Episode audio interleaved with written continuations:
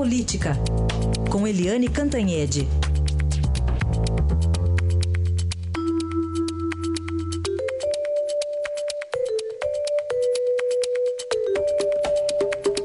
E começamos com um assunto que é manchete hoje de todos os jornais, porque é a carta demolidora de Palocci, o PT em polvorosa, Eliane. Bom dia. Bom dia, Heisen. Bom dia, ouvintes.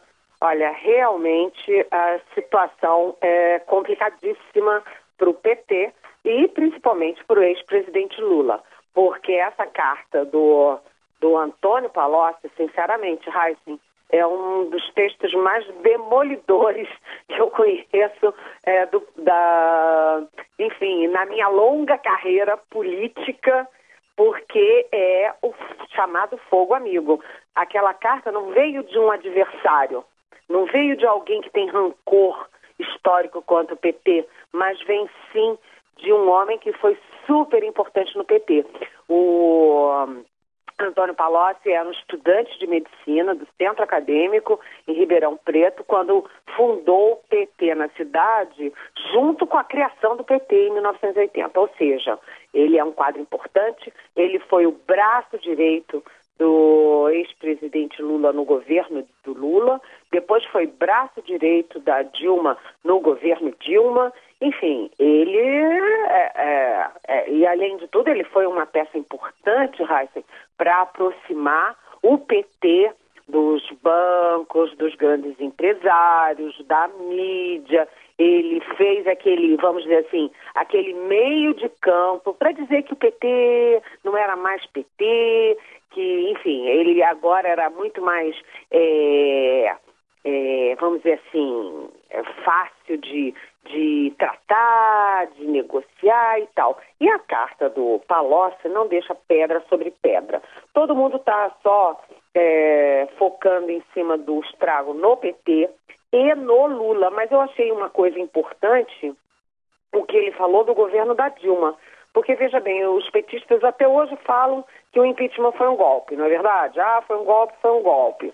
Aí vem o Palocci, que foi ministro é, chefe da Casa Civil, ou seja, o cargo mais importante do governo da Dilma, e diz o seguinte, que, uh, que o, olha só, isso aqui, olha, que nada importava para o PT, nada importava para o Lula, nem mesmo, aspas, o erro de eleger e reeleger um mau governo que redobrou as apostas erradas destruindo uma a uma cada conquista social e cada um dos avanços econômicos é, conseguidos antes.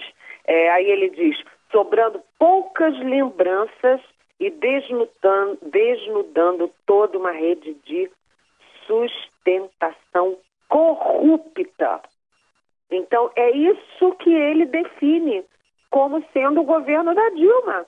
Quer dizer, como houve um golpe é, se o próprio é, homem forte da Dilma diz que o governo não sobrou pouca coisa de lembrança a não ser a sustentação da corrupção.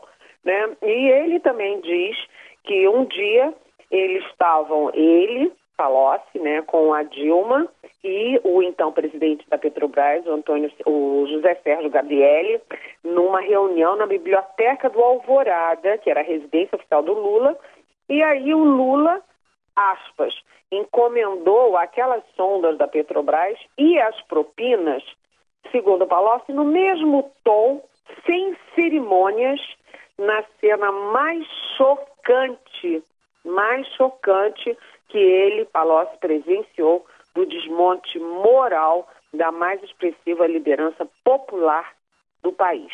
Então, o Palocci foi, assim, demolidor.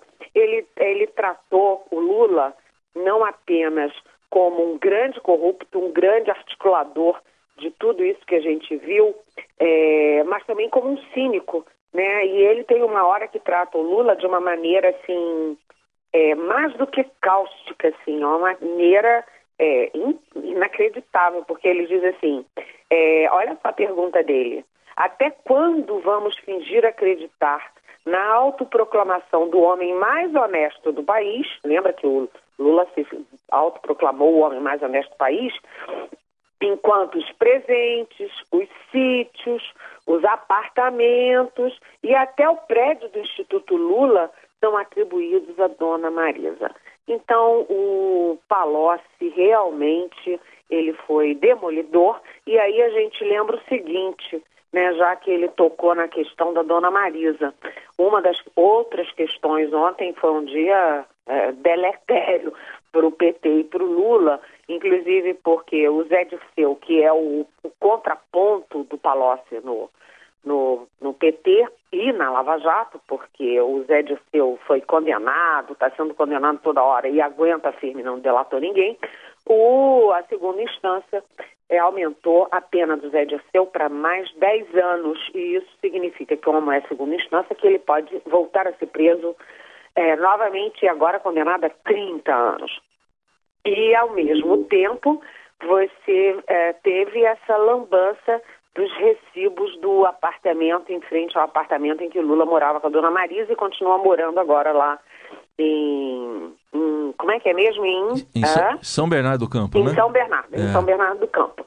Então você vê que é uma lambança aquilo. Por quê?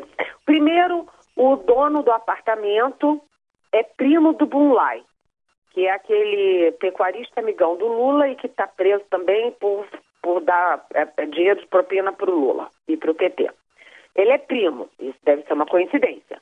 Depois, esse primo, que é dono do apartamento, declarou para o juiz Sérgio Moro que não tinha recebido nada de aluguel da família Lula. Né? Aí vem o Lula e diz que pagou aluguel sim. Aí o PT vai e uh, os advogados do Lula apresentam recibos dizendo que pagou sim, ou seja, o dono do apartamento diz que não recebeu, mas agora aparecem recibos dizendo que recebeu. Curiosidades. Primeiro, o recibo foi para a dona Marisa. Ou seja, o Lula continua não tendo nada a ver com a casa em que ele mora, com o apartamento vizinho, nada disso. O recibo é para a dona Marisa. Segundo, recibo não tem carimbo, não tem reconhecimento de firma, não tem nada, é um papel. Terceiro, dois recibos têm datas que não existem no nosso calendário, 31 de junho e 31 de novembro.